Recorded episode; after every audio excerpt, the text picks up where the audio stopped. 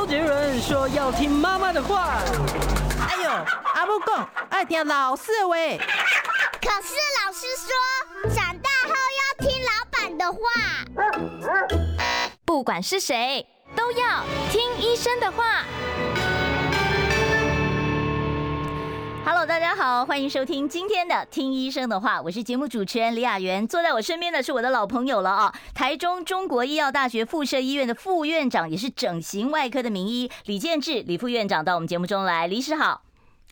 主持人好，各位听众朋友，大家好，我是整形外科李建志医师。是我今天其实要跟李副院长讨论的这个话题哦，其实是有一点敏感性的，就是很现在很大家都已经觉得整形不是什么不能说的秘密了，都都很多人觉得说哦，我这甚至于寒假暑假就赶快去做个微整形。整形如果不满意，我还能补救吗？这是我今天的主题哦。所以我首先要先问一下，通常。你说事后亡羊补牢，总不如事前沟通嘛。是。那患者去求诊，说我对我自己的容貌不满意啊，那我要怎么跟医生来沟通？会不会现在还有人拿个明星的照片，说我要像迪丽热巴这样子呢？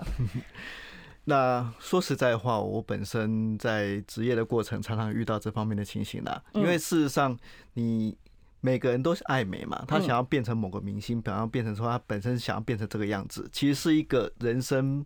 自然的需求啦，嗯，那在我身为一个整形外科的立场，我觉得你拿照片来，我觉得还不错啊。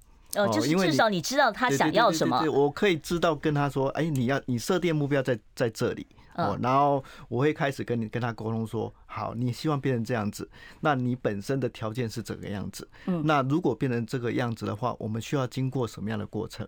我们会付出什么样的代价？那甚至说，如果说他真的更没有办法变成他想要的的样子，我会跟他讲，不行，那我们是不是有一个其他的方案可以容许我们达到他的需求？嗯，我很好奇，像我们去剪头发的时候，那个发型设计师都会拿一本给我看，说你要这个发型还是这个发型哦，让我们自己挑哦。那你们会不会有一些基基本的这个样本，就是说给患者来选，说，哎，你想要这种型的鼻子啊，希腊鼻，或者是你要鹰钩鼻，会不会有一些就是可以选择的模型在呢？那选择模型，这是一个蛮好的沟通方式了。嗯，哦，啊，不过说实在话，在我自己的门诊，因为我觉得每个人的条件都是不一样的。嗯，好，当然我们可以先跟他讲说，哎，你这个适合什么样的鼻子啊？你的眼睛可能是适合说是开放式、半开放式或是封闭式。什么叫做开放式、半开放式、封闭式啊？开放式就是说我们的眼头是整个开的。半开放式就是说，我们眼头可能是封闭的，后面是开的。那封闭式的话，就是说它本身就是说有点像是是它平常平常看起来可能就是是是比较盖下去的。嗯那可是，在有些时候，他会看到它的那个折痕。哦，所以意思就是双眼皮的这个部分，或眼头眼尾的这个手术。是的。眼睛的形状是可以改变的吗？是可以改变的。如果我是眯眯眼，我可以把它变成大眼睛吗？那这个当然牵涉到说很多比较先进的术式啦。那简单讲就是说，我们可能会动到眼睛根本的结构。哦，比如说是体检机啊，或者说全韧带的部分，这些在在只要跟你的整形外科医师好好的沟通，有机会哦。如果说你本身条件够的话，我们可以达到你想要的目标。是，那像我知道现在很多医美诊所都会说，我会有三 D 电脑模型，让你看到你整完了是什么样子。这个东西到底准不准？会不会你整出来跟那个人根本是张三李四王二麻子完全不搭呢？我觉得这是一个大家都想达到的目标了，对，就是说在术前，术前我们就知道说，哎，看起来是怎么样子。那我们做下去之后，如果是这个样子啊，大家都很开心。嗯，可是说实在话，我到现在为止看过这么多的模拟软体，那简单讲，能够达到百分之百达到我们目标的没有。那通常达到多少？那如果在我的经验里面，如果说是胸部的模拟，比较能够达到八成到九成。可是在，在在脸上的话，因为脸上的构造太复杂，我们包含皮肤啊，包含悬韧带啊，包含肌肉啊，包含骨骼，所以说到目前为止，这些模拟软体好像还没有真的能够让我觉得说它可以做到百分之百的模拟的。是，那其实副院长，我有一个问题就是哦，像有很多人他对他脸上不满意的。很多地方，像我不满意我的嘴，我不满意我的鼻子，我不满意我的眼睛啊。如果说我有这么多地方我都不满意，我是不是比方说我请三个月的长假，我就把我整张脸同时做了，还是说我必须要一个一个一个去修整？好，这是一个非常好的问题。我准备了一张一张投影片，好让大家看看说，投影片。那为什么说这是一个很重要的问题？大家可以看到说。我们的皮，我们的身组织好，比如说我们脸，我们皮肤的修复期，皮下组织的修复期。筋膜层的修复期，甚至到骨骼的修复期都不一样，所以是从外到里，它每一层的修复都不一样。对，不是说你外面看起来没伤口了、没伤疤了就就好了，里面还在修复。那我们讲，我们最常讲的第一项皮肤嘛，嗯，哦，皮肤的修复期事实上一直长到将近半年。你的意思是说，我如果做一个什么拉皮手术的话，要半年以后才稳定？那没错，那。稳定的话分成我们皮肤的修复分成几个部分，第一个就是表面的愈合，嗯，表面愈合大概在一到两周就可以，嗯，那接下来它会进入一个个后面比较长期的愈合，长期的愈合需要大概三个月到半年，所以如果说你。我都会跟大部分跟我的患者沟通说，如果说你想看到一个比较初期的结果，你最少最少要一个半月到三个月你才看得到。那如果做到半年的话，你比较可以得到一个长期的结果。这样的话，你来再做评估会比较正确。哦，所以你不要说这个动完手术啊，第二个礼拜你就觉得哦，我完全不是我想要的，我就要去找医生吵架了啊。其实那还不算，对不对？要至少要看半年。是的，不管任何手术都是嘛，双眼皮。或者是隆鼻，或者是丰唇呢？那基本上各个不同的手术，它的恢复时间其实是不一样的。嗯，那用跟你用的术式也不一样。那如果是双眼皮的话，那我会建议说，那你最少的修复时间，你至少是三个月到半年。所以三个月到半年，你才会看到是就是定型的样子，就是了。对对对。嗯，那所以说你如果说你想说，哎，我一两周看到，哎，还很肿。嗯哦，那个还不是，因为后面你就算是皮肤修复之后，你会进入一个比较长期的修复期，那时候你才可以看到说你的最终的样子是什么。嗯，那如果是眼袋手术的话，它跟双眼皮其实比较类似。嗯，它的修复期大概也是大概需要说三个月到半年左右。眼袋也要哦，半年以后你才看得出来你的眼眼袋修复完应该是什么样子。是的，没错。哦，因为很多时候你可能还在长胀。那这半年都很丑，对不对？那基本上半年之中。我们我都会跟患者讲说，你最肿的时候可能是前面两两个礼拜左右，前两周。好，嗯，那第三周可能就是消到六到七成，这时候你可能就是可以大略看到你原的的的后来的样子。嗯，可是你可能还有大概两到三成还在肿。嗯，哦，所以说要到完全消肿，到说你可以说，哎，这就是我最终的样子。嗯，抓个三个月到半年，会是一个比较客观的数字。哦，三个月到半年，你才可以看出一个大概的你你整成什么样子一个状况了啊。那刚刚姚文杰讲到说封唇，嗯，那封唇也牵涉到说你用哪种术式，嗯，那现在比较流行的封唇其实是用玻尿酸，就直接打了是吧？对对对，打在嘴唇上啊？对，打在嘴唇上，那不是会变香肠嘴？玻尿酸你刚打的时候当然会比较肿，那我。它的可问题是因为它算是一个比较说是非侵入性的做法，它是是是微整，哦，所以打进去之后，它的恢复期大概是比较快，一到两周就可以恢复了。嗯，所以你肿胀也大概是一到两周之内而已。然后它它然后它就已经到了一个定型的状态。可是玻尿酸不是它隔隔个半年一年它就没了吗？那你是不是又要再打了？没错，那玻尿酸它你要。就要看说你使用的是大分子还是小分子。嗯，小分子的话，可能是在几个月就就会降解。那如果大分子的话，现在有一些新的玻尿酸，加上它的一些新的设计，可以维持到一年多。嗯，是。哎，副院长，我们刚才漏漏掉那个话题，我要问 到绕回来，就是说我可不可以同时做双眼皮、做眼袋、做隆鼻、做丰唇？我一次请三个月的假，我把它都做了，可以吗？那同时基本上站在一个整形外科医师的的立场，我会觉得说这样做风险比较高。为什么？对，因为你把很多的不确定性放在一起。嗯，手术本身就有一个初期的不确定性跟后期的不确定性。初期的不确定性，比如说是像是说是发炎。哦，感染了。好，嗯，这个的话，你把很多术式都放在一起，感染的机会就高。对，就高很多。哦，第二个就是说，你的恢复期，你每个恢复期，比如说是我们皮肤达到它的稳定，嗯，跟我们的筋膜层达到稳定，跟骨骼达到稳定的时间都不一样。嗯，好，那这样子的话，你会让很多不确定的因素彼此互相拉扯。哦，比如说是你的鼻鼻子在恢复了，可是问题是你旁边的的的眼睛又又又扯开了。还在肿胀，嗯，那这样的话会造成你的循环造成障碍，哦，那这样子很有可能会互相影响，所以在在我的立场，我觉得一次就一种，嗯，你要看说你的目标，如果说你的术式很多是没有互相干扰的，比如说是眼皮跟胸隆跟隆乳哦，那那不在同一个部位，那没关系。可以。可是如果说它是属于会是比较干扰的，我会建议说，进你要做一个长程的规划。嗯，哦，比如说是有些人他的他的眼皮下垂，并不是只有眼皮下垂，他还有眉压眼的问题，就眉毛往下压。嗯，这个时候你要处理的，经常不是只有说你处理的眼皮而已。你要连他眉毛一起处理哦，所以要先处理眉毛，等到眉毛稳定了以后，再来处理眼睛的问题，再来处理眼袋的问题。这是一个策略哦，因为当然有些人他很在意他的眼皮，那么他可想要快速的形成一个双眼皮，嗯，好，那我们有可能会从眼皮先开始。可是如果说从一个大致来讲，我会先从主架构开始，嗯，主架构比如说是骨头就是一个主架构。如果说你本身有骨头要修整的话，那应该先从骨头开始。那如果说其次的主架构就是筋膜层，筋膜层跟肌肉。嗯，那如果说有的会动到筋膜层跟肌肉，比如说是我们的眉毛，嗯，我们的抬眉手术跟跟跟前额拉皮，这个会动到筋膜层，我会放在第二个阶段。嗯，那最后一个阶段就是在说一些微调。像眼皮虽然说是大家最重视的部分，可是它也是最精细的部分。那这个微调动作，我就会放在比较后面。我之前在网络上面看到一个消息哦，就是说有一个这个女网红说她自己割双眼皮的一个惨痛经验哦。她说她每一次哦割一阵子可能就不满意了哦，然后她又再去割，总共割了五次，最后她眼睛闭不起来，还有干眼的问题哦。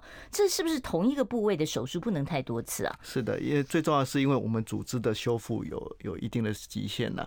哦，就跟我们烧烫伤一次烧到之后，我们接下来就会变成疤痕，变成疤痕挛缩。嗯，那。手术本身当然是属于一个我们精确的控制。那像双眼皮最多动几次？我个人经验超过三次就很危险了。超过三次是用缝的、用割的都一样吗？缝的还好一点，缝的话，因为它只是一个组织进去，它是一个单点过去去去造成它的双眼皮而已。可是如果割的话，它会造成它会造成一片组织的的的伤害。所以说这样子的话，它的修复期要比较久。所以就尽可能的就是你不要太。频繁的去动你的双眼皮，否则的话，真的是会有一些你意想不到的后果啊！是的。好，我们要稍微休息一下，待会儿我继续来讨论。我关心国事、家事、天下事，但更关心健康事。我是赵少康，推荐每天中午十二点在中广流行网、新闻网联播的《听医生的话》。我们邀请到的都是国内数一数二的医疗权威，给你一个小时满满的医疗资讯，让你健康一把抓。除了收听以外，还要到 YouTube 频道上订阅 I Care 爱健康，按赞、订阅、开启小铃铛，爱健康三支箭，一件不能少。好，欢迎大家呢回到我们听医生的话节目现场，我是主持人李雅媛哦。我今天跟大家讨论的话题哦，就是如果整形手术你不满意，还有没有机会补救哦？我今天为大家邀请到的是非常正统的整形外科名医，台中中国医药大学附设医院的副院长李建志李医师来跟我们讨论这个话题哦。刚才我们讲到那个双眼皮嘛，哦，是这个双眼皮的手术用缝的跟用割的，它差别到底在哪里？如果说，哎，缝。缝完了，我觉得不自然，我还有机会修补吗？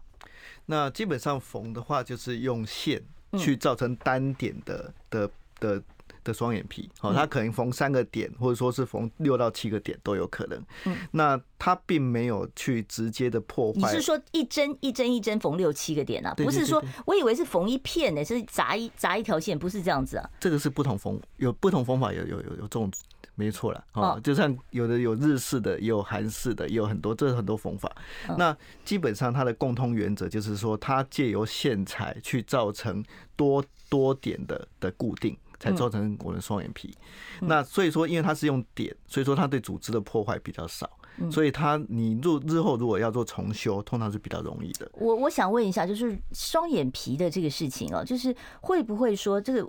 如果你割深了，好，它不自然；可是你如果搁浅了，它很快就没有了，是不是真的？它有一个奇效的问题呢？是的，那基本上的话，割的深。不自然，但就是你会看到它的它的折痕它 太大，太大的话看起来就是很人工，当然不好看，会看起来像在瞪人。可是你如果说你把它的折痕放的比较浅，可能过几年老化的关系，整个掉下来，它又会整个遮住。哦，这是有可能发生的。那又只能动三次，那怎么办呢？那那到最后就没得救了。那刚刚讲到三次，事实上是那就是做做医美来讲。可是，在我们整形外科，它不是只有做医美，我们还可以做重建。所以说，我们也常常遇到说，哎，割完之后他觉得太紧了，我们用重建的方法去做补救。那这个就不是三次，那个重建的话，那你可以可以用很多组织去做填补啊，那个就不是不受到三次的限制。哎，你讲到那个组织填补，我就想问一下，现在很流行所谓的自体脂肪填充术哦，那那这个自体脂肪填充术是从哪里取脂肪，然后可以填在哪些部位？像隆乳可以吗？然后或者是我觉得我的脸型不好看，我可以用自体脂肪来改脸型吗？是，自体脂肪填补这个是在整形外科方面是我们是常常做的术式了。嗯，那最常拿的脂肪的话，最多就是肚子、肚子、大腿、大腿、臀部，甚至有时候上臂。嗯，那我个人，那你拿完这边会不会凹一块啊？那当然。我们拿的时候，那个技术很重要啊，你必须要要均匀的拿，就是跟抽脂手术差不多，对，我们用本子抽，用用抽抽脂手术。那我个人经验是说，就存活率来讲的话，是肚子存活率最好。哦，就是这些抽出来的是最活性的。对对对对对，就是它的填补回去之后，无论是说它的存活率啊，或者说它的饱和度啊，肚子其实一般。像我们这种有大肚腩的最合适了，就多抽一点那个。然后，那至于说它可以用在什么地方，其实它。几乎因为它是自己的脂肪，嗯，我们很多缺陷都能用，包含说你疤痕的凹陷啊，或者说是很多女孩子随着年纪过去，她这里需要补苹果肌啊，那或是说有些人是夫妻宫，哦，它这里凹这里凹下去了，对，那或是夹凹，夹，哦，夹夹，对，脸颊凹下去，凹下去，我们都常常做。那当然，自己就是直接打上去就可以了吗？当然要做过一些。处理啊，要做做离心啊，要不要取里面最最好的精华那一部分啊，并不是全部都全部打进去。那是需要全身麻醉吗？不一定不需要哦，除非说你补的范围太大，嗯，哦，你补的范围你评估说，哎，这个术式可能太长，你局部麻醉会造成说太长太久的那个药量的问题，那可能就改成全身。可以隆鼻吗？用自体脂肪隆鼻？自体脂肪隆鼻的话，原则上是技术上没有问题，可是我自己的经验是说，做出来的鼻子会比较没有那么挺。哦，会会不是就是你想象中的？对，那现在龙鼻都是用什么东西啊？现在龙皮最常见的还是说，如果说是外来的材质，还是用一些，比如说是卡麦拉，哦，它就是用或是 Gore-Tex。那是什么东西呢？它是一些我们的一些像细胶类的吗？对，卡麦拉就是细胶外包一个 Gore-Tex。哦哦哦哦，然后 Gore-Tex 的话就是纯 Gore-Tex，那当然还有一些拿自己的自己的，比如说自己的耳后软骨啊，或者说我们的肋骨，哦，这个都是常常拿的。那它会跟我们的鼻子本身的组织结合在一起吗？那如果是外来组织的话，我们的细胶不会。嗯，哦，细胶它就是。呃，细胶是细胶，然后我们组织是组织。嗯，那 Gore-Tex 的话，它有个特性，就是说 Gore-Tex 它里面有很多小孔洞。嗯，所以我们组织会长进去，所以说跟我们组织的融合度会比较好。哦，所以它会长在鼻，就是变成你鼻子的一部分了。对，它我们的组织长进去之后，它的融合度比较好，那就会比较自然一点。会会不会移位到最后变酒糟鼻，好大一个这样？那基本上的话，这些细胶或是说 Gore-Tex，因为基本上你如果放的位置是对的，是不大会移位的。嗯，那像有的人天生就是蟹足肿体质，或者是那种酒糟性皮肤炎的体质，他是不是就不能够做脸部的整形呢？基本上，如果说有这种体质的话，我们都会先做评估啦。哦，怎么评估呢？就是第一个，你先要确定说你。制造出来的伤痕会不会造成说一些，比如说左到鼻最常见的就是容易发炎跟感染嘛。嗯。那如果说是蟹足肿的体质的话，它就会造容易造成疤痕挛缩嘛。嗯。好，那这些都要去做个评估。如果比如说是鼻子，你如果说你开的地方刚好是疤痕挛缩的地方，那你有可能本来的鼻型是这个样子，接下来就整个凹陷，或是或是整个变朝天。那像如果说以前的做的这个隆鼻手术已经出现了位移凹陷，这种还可以修补吗？大部分是可以，不过先决条件是说，第一个你要了解说它是用什么材质。哦，好，如果说是自己都搞不清楚，说当初医生给你用的是什么材质，那就很难救了。那很难救啊！如果是我的话，可能就是会会先请他自费去做做个核磁共振或是电脑断层啊。哦，用核磁共振、电脑断层可以查出来它是什么材质啊？呃。我们的经验可以做做初步的判断，嗯，可以判断出一部分，因为每个材质在核磁共振跟电脑断层上面看起来的样子会有点不一样，跟我们组织的相关性也会不一样，那个是可以做做一些初步的判断的。是，所以就是说，如果你在脸颊里面填的东西你不满意，像早年的时候有很多呃，就是爱美的人就是在美容院打那种小针美容，打细胶，像那种成年的整个脸都变形了，那个还有办法救吗？事实上很困难。是很困难，我也有也有蛮多人来找我咨询这方面的问题。那同样的，我都会先帮他排一个个电脑断层或核磁共振检查，好，先了解说它的里面的这些细胞的分布。那为什么要看？就是因为你如果不是来自于一个合格医生的的师作，这些东西很有可能会不均匀的分布在它的骨膜啊，或者说它的筋膜层啊，或者说是它的，甚至甚至有的打得很浅的皮肤。嗯，这时候你就要判断说，哎，如果我们用手术方法拿掉之后，会造成什么样的破坏？哦，如果说它跟皮肤粘得很紧，那你很可能你拿掉之后，整个皮肤就烂掉了。哦，所以所以你你这个年代久远的就很难救了，很难救。如果当然站在我们整形外科的立场，我们没有拒绝病人的权利。可是问题是我们会给他一个很完整的评估，比如说是会让他知道说可以改善的话，改善多少？对，我们用什么方法可以达到改善？啊，你改善的话可会付出什么样的代价？这个都是要跟。跟病人、跟患者做一个完整沟通的，这很重要。你讲到付出什么样的代价，大家心情就沉重了。好，待会儿三十八分之后呢，我会在开放现场 call in 专线。想健康怎么这么难？想要健康一点都不难哦！现在就打开 YouTube，搜寻“爱健康”，看到红色的“爱健康”就是我们的频道哦。马上按下订阅，并且打开小铃铛，就能医疗保健资讯一把抓。想要健康生活，真的一点都不难，还等什么呢？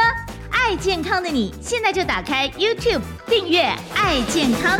啊，我今天跟大家讨论的话题呢，是很多爱美的人都想要让自己的脸更漂亮一点，或者是让自己的胸部更挺一点哦。你想要去做整形，但是整形完了以后，你术后又不满意，还有没有机会补救？我今天为大家邀请到的是台中中国医药大学附设医院的副院长、整形外科的名医李建志李医师啊。李医师呢是非常正统的整形外科医师。听众朋友任何整形外科方面的问题，待会儿呢可以打电话到我们的节目现场，我三十八分再开放现场啊！刚才那个听众朋友在问，他说他想要做隆鼻，可是他不知道要请多久的假。那隆鼻呃，到手手术完到可以去见人，大概要多久？最重要的是说是要看你用什么术式。现在隆鼻的术式蛮多的，包含说打玻尿酸啊，玻尿酸就很快了。哦，那个的话，它恢复期很短。你打完大概很快就见效，然后大概总站也大概不到一个礼拜，但是很快也就没效了，对不对？它就自己消掉了。就看你用的是哪一种材质，大概就是几个月到一年多。哦，那你如果你想用的是那些比较永久性、永久的材质，比如说是是矽胶啊、Gore-Tex 啊、卡麦拉，那它的恢复期可能至少是要以月来计算。我都会跟跟患者讲说，你可能请个一个月，呃，至少。你用一个礼一个月来恢复可能会比较好，因为那包含说你初步的伤口恢复跟后面的消肿的问题。那其实最重要就是说，你一切都要避免并发症。嗯，什么并发症？隆鼻最大的并发症就是感染。哦，对。那你如果说你，那如果这段时间刚好不小心感冒了怎么办？要擤鼻涕啊？那我像所以说隆鼻的话，我都会先先问他说：“哎，你有没有过敏？”哦，对哈，过敏性鼻炎。你过敏性鼻炎的话，那你这那你。你可能要先去治疗，让你鼻子比较不容易流鼻涕，之后你后面的感染都会比较好。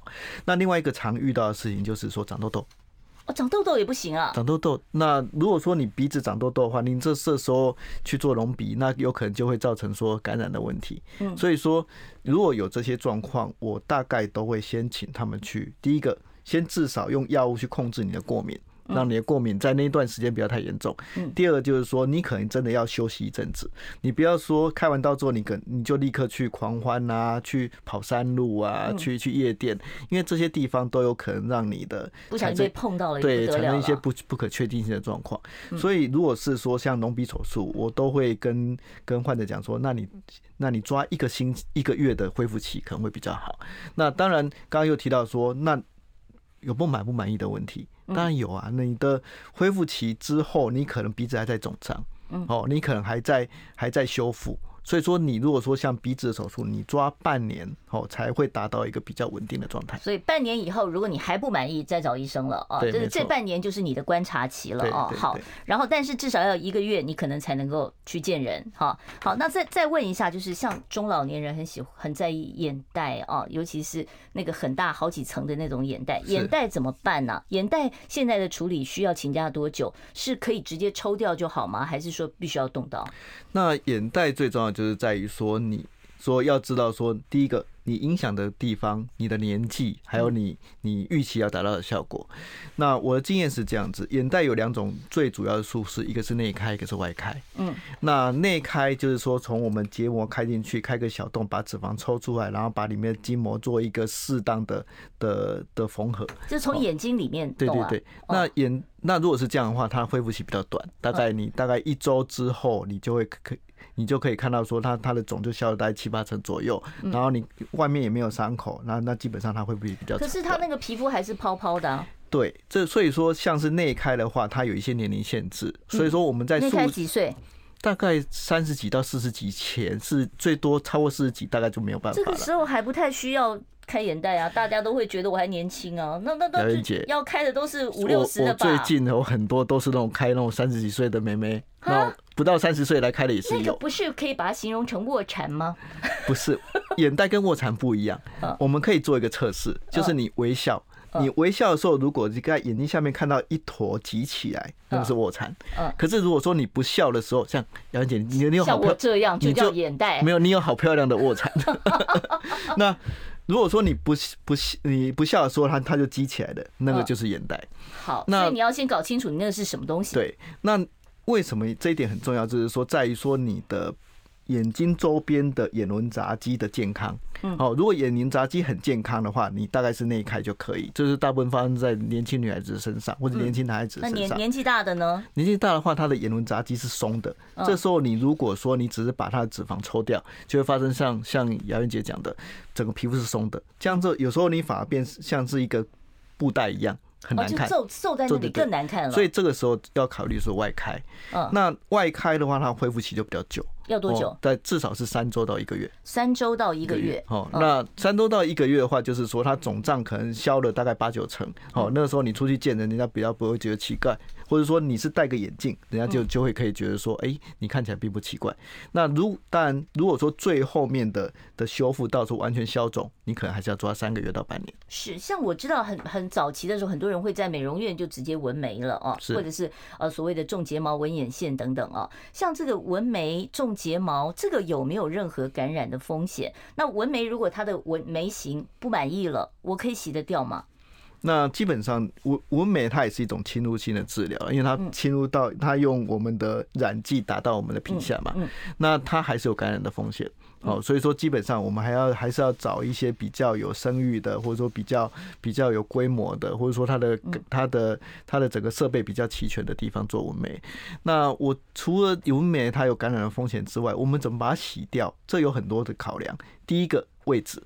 你的位置如果说刚好在你眉毛那边，你你用镭射去洗，有可能会让你。哦，是用镭射洗，我以为用药水洗掉就好了。药水洗的话很难洗得干净，好，因为药水你要大部分药水洗都是用那些腐蚀式的药水，有时候会造成皮肤的伤害。用镭射会安全。眉毛也会掉光吧？对，眉毛会掉光。第二个就是说你要看它用的颜色。很多颜色，它因为现在为了要好看，它们颜色并不是那么单纯，用用黑色或是蓝色，有时候会有会附加很多颜色。那这些颜色它里面都含有重金属，有金属。哦。那金属有时候一打下去，那个颜色就会改变。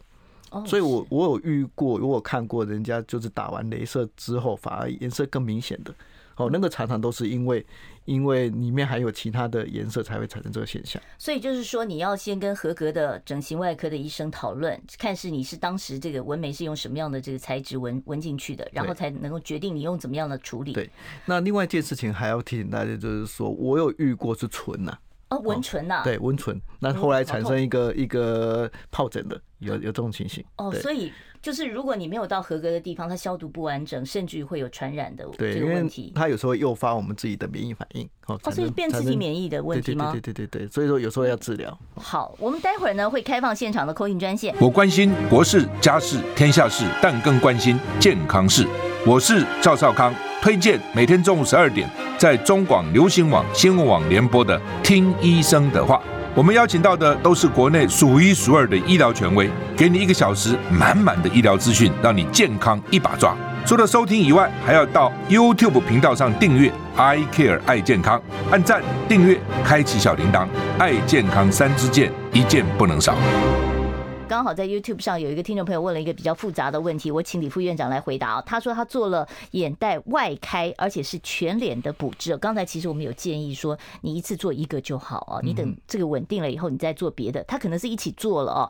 那现在出现了一些后遗症，就是呃眼睛下面有点凹陷，然后颧骨啊会呃什么叫做全带严重凸起，还有一坨在猫咪尾，就是不平均了。那这个该怎么办呢？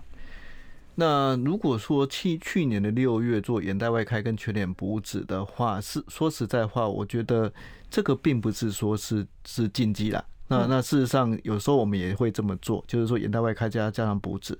那补脂过多这件事情，其实在医生的上方面是我们也会这么做。为什么呢？会多补一点。对，多补一点。比如说是他。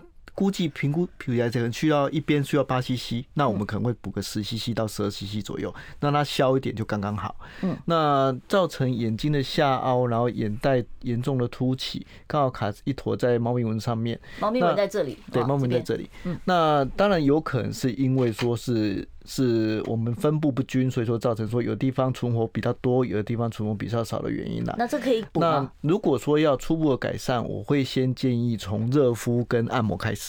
哦，就直接热敷。呃，热敷，让我们这样子按摩推推。哦，两边自己拿手这样按摩，这样有机会可以让它有一些缓解。他现在八个月左右的时间。那如果说这么做之后，他还是没有缓解的话，我们可以用一些手术的方法去做处理，比如说把它抽掉。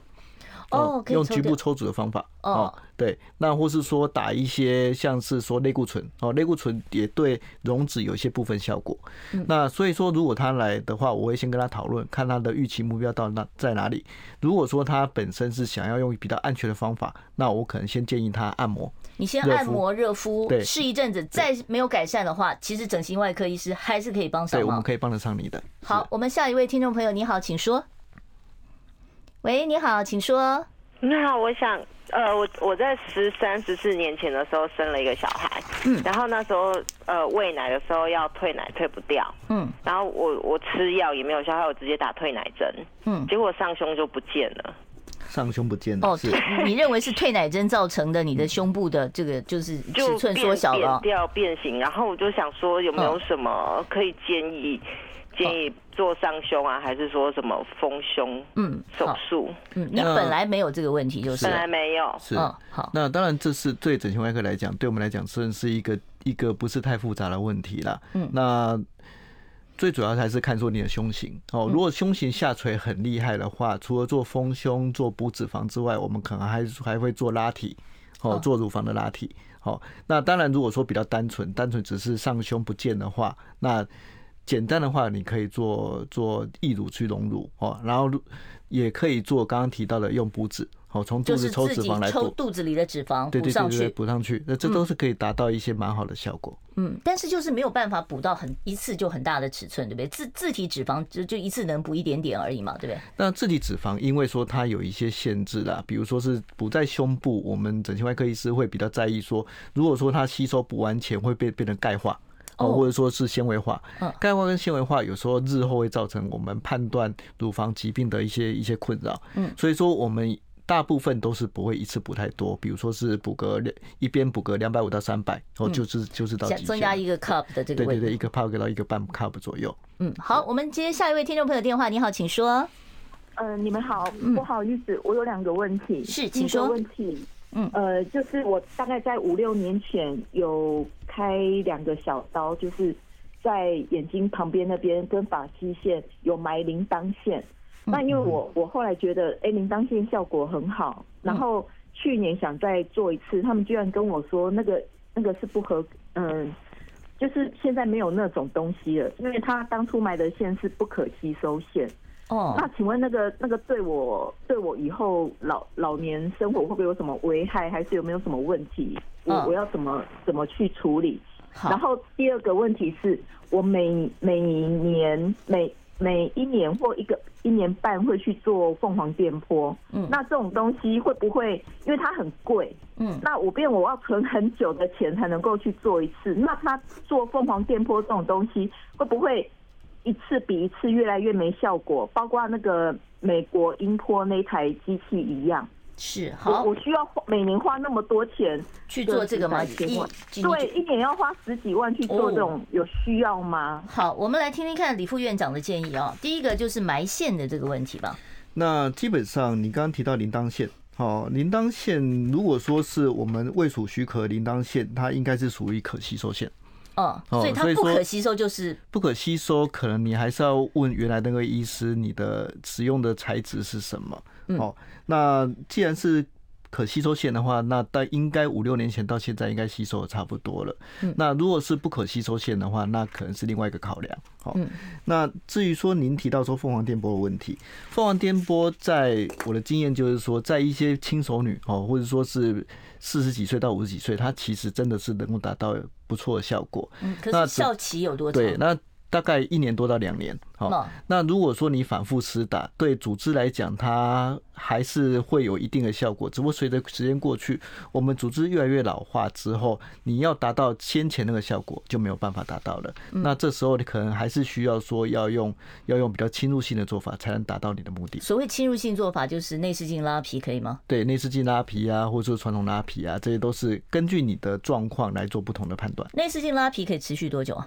那基本上看你用。的材质啦，因为内视镜是拉皮现在除了说做传统用线去拉之外，我们现在还有五爪哦。五爪的话，它就是用一个一个可吸收的五爪进去拉，它可以维持的比较久，因为它是一个比较一个面的的。比比较久是多久？大概至少十年。嗯，没有到那么久了，大概七八年以上应该是可以了。不过我们要了解一件事情。人的老化是一种渐进性的，嗯，那医生能够做就是说，比如说就是把你的组织往上拉提到说五六年前甚至十几年前的状况，可是你会从那个时间点再持续的老化，所以说重点是在于说你未来你怎么去维持哦，就像是我们可以看到很多明星，诶，他好。他没有动过什么手术，可是他维持的很好。为什么呢？因为他很重视保养自己的身体，他不烟不酒，持续做运动，然后维持一个健康的睡眠，哦，这都很重要。嗯，好，我们接下一位听众朋友电话。你好，请说。喂，你好，请说。两两位好，我有两个问题啊。第一个就是我十五年前有溶乳自自来水的水袋，嗯，那我想请问一下。如果都不会痛的话，是不是就可以就可以不用移除？嗯，然后再来是第二个问题，就是呃，因为我的头很扁，我就想要那个就是头型吗？我看网络上对头型很扁，然后我看网络上有一些骨装就是装骨水泥，我想说这个安全性，请问这个安全性？好，谢谢。好，这个盐水袋需要拿出来吗？十五年了。那基本上。呃，盐水袋这个问题的话，最重要是说要做定期追踪了。嗯，好，如果说它本身没什么问题的话，只要定期追踪没什么问题，原则上可以一直放。嗯，那当然现在有更多更好的材质、更安全的材质。如果说你本身有疑虑的话，还是可以咨询整形外科医师去做更换的的准备。那如果说是盐水袋的话，它更换起来应该是。安全的，而且是容易的。哦，盐水袋简单。好，那另外一个地方讲到骨水泥的问题，那等一下我们再回答，因为我们时间快到了，我们稍微休息一下，待会儿再回来。想健康怎么这么难？想要健康一点都不难哦！现在就打开 YouTube，搜寻“爱健康”，看到红色的“爱健康”就是我们的频道哦。马上按下订阅，并且打开小铃铛，就能医疗保健资讯一把抓。想要健康生活，真的一点都不难，还等什么呢？爱健康的你，现在就打开 YouTube 订阅“爱健康”。我今天现场为大家邀请到的是整形外科的名医哦，而且是台中中国医药大学附设医院的副院长李建志领医师啊，来跟我们谈呢有关于整形如果不满意的话如何补救。当然，你有任何整形外科方面可以回答你的问题，你现在可以拨电话到零二二五零九九九三三零二二五零九九九三三。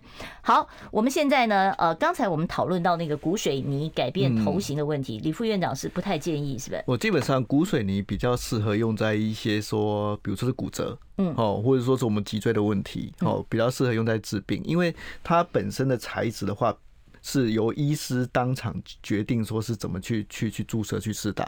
那如果说您是想要改善这些外观的问题，关于说比较像是美容方面的问题的话，我会建议你使用一些比较最近的材料。哦，比如说是现在有很多新的材料，比如说是 Cortex 啊，或者是说是一些卡麦拉啊，或者说是一些甚至注射性的，像是说是我们的的玻尿酸啊，这些东西用的话，可能会比骨水泥比较适合你的状况。头型真的能改？头型可以改啊。哦，头型还真能改啊，真是对，我没办法想象。好，我们接下一位听众朋友电话。你好，请说。主持人医生好，那个三十岁的女子有没有那个脸部长油，适合那个隆鼻注注注射性的隆鼻，那长油，那电烧跟镭射和哪一种比较适合治疗那个脸部的油？油啊，啊油，嗯，好，这这个这个比较其实像皮肤科的问题，不过应该副院长可以答复。是油的话，第一个你要先确定它是油，嗯，什么是油？就尖尖的那个吗？病毒感染，嗯，哦，那很多时候并不一定是油，很多时候，比如说是它可能是是我们的一些些角化呃皮肤病，好，比如说说是脂漏性角化症。哦，或者说是老年性角化症，或是或是是因为晒太阳引起的角化症，这个有时候跟油很难判断，嗯，所以你要先确定你是不是油。那如果是油的话，比较不建议用一些比较一些些些比较医美的做法，我会比较建议说用一些比较是传统的做法，哦，或者说是点药水把它烧药水啊，或者说是用用电烧啊，哦，那但镭射并不是说不行，而是你要看状况给予。嗯，好，你要先确定那是什么东西。对对，我要先，我觉得还是要先确定诊断啦。嗯，那至于说油适不适合做隆鼻，哦，如果说它本身确定是油，而且它是很多的病毒感染的话，当然不适合，因为那会造造成感染。不过再重申一次，你要先确定那个是油。嗯，好，我们接下一位听众朋友电话，我们现场持续开放哦，二五零九九九三三，你好，请说。呃，是那个。请请呃，两位好哈，嗯，我我想我我想请，刚刚刚刚那个小姐想说骨水泥，我这辈子都没有听到过说什么头头头型可以，因为我的头是世界第一扁的啊，很很自卑，非常自卑。嗯，就说你你想要改变头型是不是？是有这这种方法吗？哦，头型怎么改变呢？那基本上的话，头型的话。如果说你是已经变成一个病变性的头型，有些人先天性的骨的头型会改变。那整形外科里面有一个次专科叫做颅颜外科，哦颅颜外科会去做处这方面的处理。那台湾这方面其实也是蛮有名的。嗯那如果说你单纯就只是想要解决说你的外观问题，就如同说我刚刚讲的，现在有很多比较先进的材质，像是说是卡麦拉，或者说 Gore-Tex 啊，或者说是注射性的，像是玻尿酸。应该可以去去达成你的的一些需求，但最重要的时候还是要跟整形外科医师做好良好的沟通。嗯，在头上打东西会不会有病变啊？会不会将来会不会造成一些呃，就是皮肤啊，或者是甚至脑部的病变呢？那如果说这就看说是你的技术了，因为你如果说打的位置是安全的，事实上是还好哦，因为我们中间还有个脑壳。当然，如果说这个就是技术问题，你如果说要注射或者说你要放一些外来物的话，你必须放在一些比较安全的地方。好，是我们接下一位听众朋友电话。你好，请说。喂，你好。哎，你好，是我吗？是哎。哎，你好哈，我想有一个问题想想请教，因为我的鼻头啊，因为皮脂腺增生，长了一个小鼻瘤。嗯。那呃，它它会它会越来越大。那现在呃，皮肤科的医生是帮我用 A 酸在做治疗，可是他有说 A 酸其实没有办法让它消除。那我想请问一下，因为他有建议是说去看整形外科或者是医美的部分。那我想请问一下，因为是在鼻头的部分，那我可以用什么样子的方式？嗯，这可以手术切除吗？是，我们来听听看。我我相信皮肤科医师会建议说，整形外科应该是要动到一些比较侵入性的做法了。嗯，那侵入性的做法的话，手术哦会是一个是我们常常用的方法啦。嗯，就是直接切除。那切除了以后，它会不会再长啊？那当然，最重要就还是要看说你本身的的病是什么病。嗯，哦，如果说只是一些增一些增生性的疾病的话，有可能会再长是没有错。好，呃，雅媛主播晚安，李李副院长晚安啊，呃，午安，对不起。然后法令纹有零点三公分的粉瘤，请问有哪些处理的方式？法令纹应该就嘴嘴边呗两边的嘛，哈，嗯。那如果是粉瘤的话，它本身会有个囊。一个囊哦，会有一个囊啊。对，你如果要避免它复发的话，一定要把那个囊拿干净。所以说，基本上你还是挖开，还是用手术的方式会比比较能够拿得干净。哦，所以要用哦，好，了解了。那这个会不会留疤？那如果在法令纹要不留疤的话，第一个有可能就是可能就是顺着你的法令纹。哦，顺着你天然的纹路，对对对对，天然的纹路。那或者说用一些比较不会留疤的的的手法哦，比如说是我们缝合的时候会用一些比较特别的缝合，或者说因因为现在有一些新的方法，像是说用粘的方法，这会都这些都会让你的疤痕看起来比较没没有那么明显。我现在医医学真是让人是匪夷所思，还可以用粘的哦。对，好，请问一下副院长啊，脸颊凹陷呢，我打真皮一体在脸颊两侧，这种材质长时间会有什么安全疑虑吗？那一体真皮目前的话，但你如果是经过正正规的合法的方法进来，事实上是不用太担心的，因为这些一体真皮他们都已经去细胞了。去细胞的话，意思就是说到最后你长进去的是自己的细胞，那我们需要的只是那个真皮它里面的一些架构而已。嗯，哦，那如果说你的取得的方式是来自于合法的管道，应该是不用太担心。好，我想我最后的时间我就不接听其他听众朋友的电话，我只有一个问题要请教副院长啊，就是有没有碰过这种所谓的容貌焦虑啊，整形成瘾？那碰到这种状况怎么办？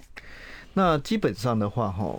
我们可以看到有一些名人呐，或者说有一些人他会反复去做整形，嗯，几十次的都有，对对，几十次都有。嗯，那我们当一个医生的话，我们也很怕遇到这种，哦，因为他们什么特征呢？第一个，他会反复做，嗯，第二个，他不满足，嗯，他会他做每次永远希望更好，对，他就觉得说，哎，还不够，或者说他是觉得说啊，他想要再修，再修，再修。嗯，那像这样的话，吼，因为我刚刚一开始就说，我们组织的修复有一定的期限。嗯，好，那你如果说超过它的上限，它它有时候就会造成一些后遗症，比如说是破损啊，或者说是疤痕都会产生。那所以我们很怕很怕就是这些，所以术前的沟通很重要哦。你要很事后补救，对对，你要知道说你怎么样达到，哦啊，你达到的付要付出的代价。好。